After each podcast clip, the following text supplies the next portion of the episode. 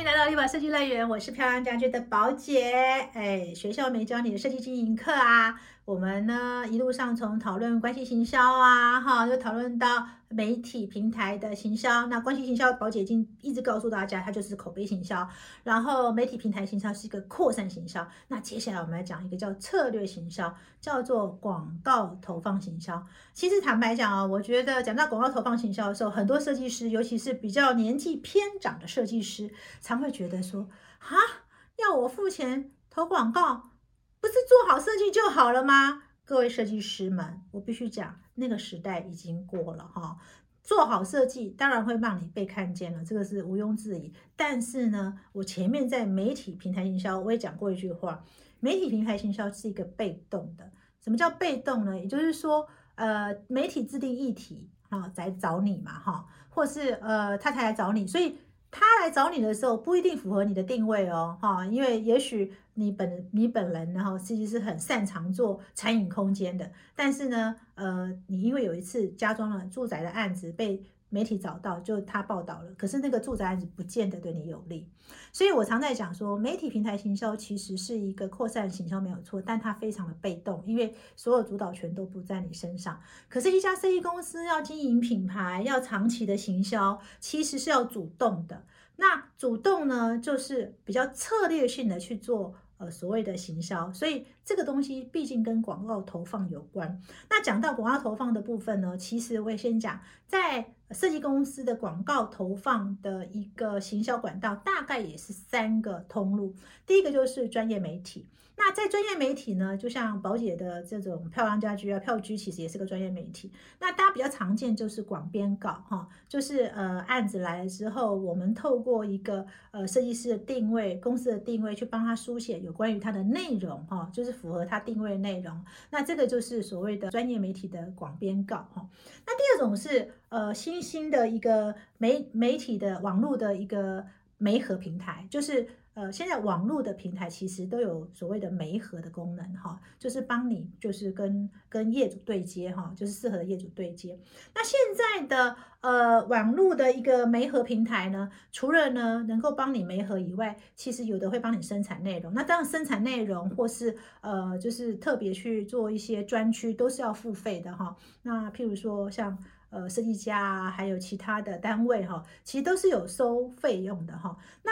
然，我觉得那个付费的概念一定是说，因为你是广告投放嘛，所以你在做那些内容的时候，必然是针对这个公司的定位去发展的嘛，哈。那一般的设计公司因为规模很小，其实有时候也很难找到非常好的行销、很专业的行销，所以透过这样的一个平台呢，哈，去帮你整理内容，去帮你把定位发表属于你定位的内容，其实也是一种。主动的一个行销策略。那第三种是呃，随着自媒体而来的哦。其实现在自媒体也是要钱的哈。我必须要讲，我前面告诉你说，一定要经营自媒体，这件事情是不会变的哈。一定要经营自媒体。可是现在的自媒体，说真的，嗯，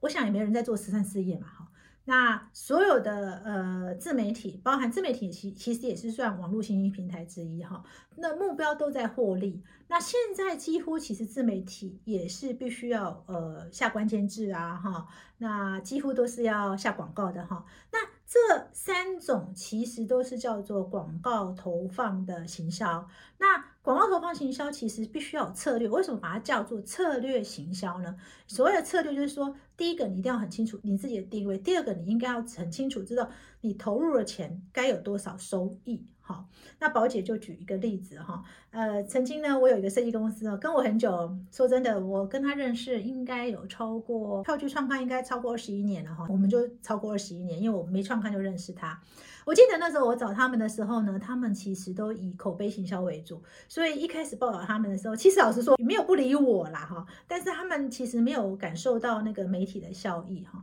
那一直到后来，嗯，媒体漂亮家居后来开始呃成长的时候，呃，那时候他他还不会觉得说他需要主动的投放广告，因为他觉得说，哎，我好像呃透过呃口碑行销还有票据帮我报道，哎就有客人啦，哎我需要做。呃，比较主动性的一个行销嘛，哈，但是呢，他后来发现，跟他同期被我们报道的设计师，因为被我们报道的设计师很多，到后来他们就做一个比较策略型的呃广告投放，所以他就是公司扩展的很快，都是差不多同期的。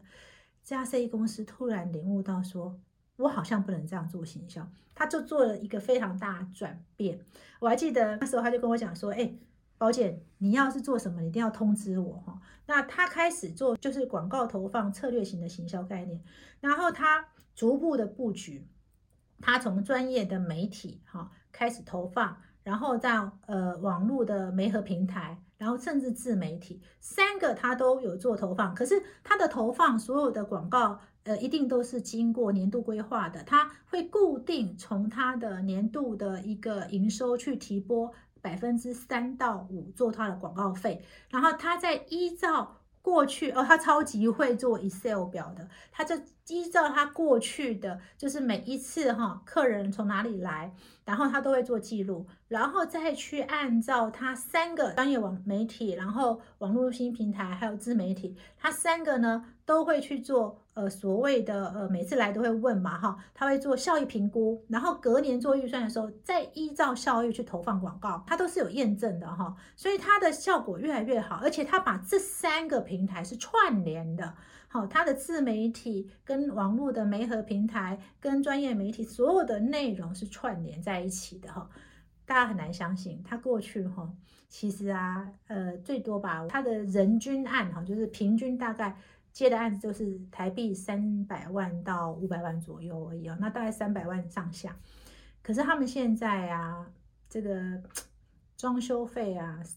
上千的已经不少了哈。那很多人问我说：“哎，宝姐，他怎么可以一下从几百万跳到千万？”其实不是一下子，呃，我觉得这都是供需哈。第一个，我觉得他公司品牌定位非常清楚；第二个，他的呃媒体的平台，他到现在跟媒体平台还维持非常好的一个关系哦。有时候像我们要出书找他要。采访图片，他从不拒绝的哈，他很清楚媒体可以为他带来扩散效益，可是他也很清楚媒体的扩散效益叫被动，所以他一定要主动出击，所以他就做广告投放。那因为你知道吗？一个设计公司的人就这么多，然后你能接的量就是这么多。当你的定位清楚，那你的媒体、你的行整个行销哈，从关系行销到媒体平台到广告投放都发生了效益之后。来找你的人远远超过你公司能够做的案量，所以当你有这么多案量让你挑的时候，你的案子当然只会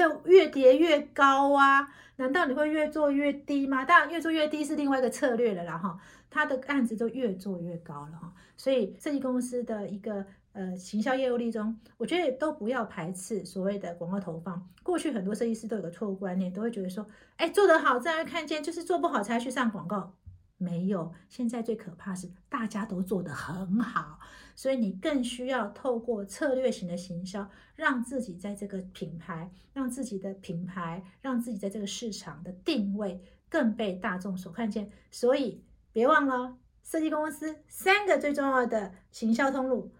关系行销、媒体平台行销、广告投放行销，你都要有哦。今天听完我们学校没教的设计经营课，你有什么想法呢？欢迎在底下留言，宝姐会亲自回答你们哦。如果觉得宝姐还讲的不错，那请按下订阅，还有开启小铃铛，那每一次推播的时候，它就会提醒你哦。下周我们学校没教的设计经营课再见喽。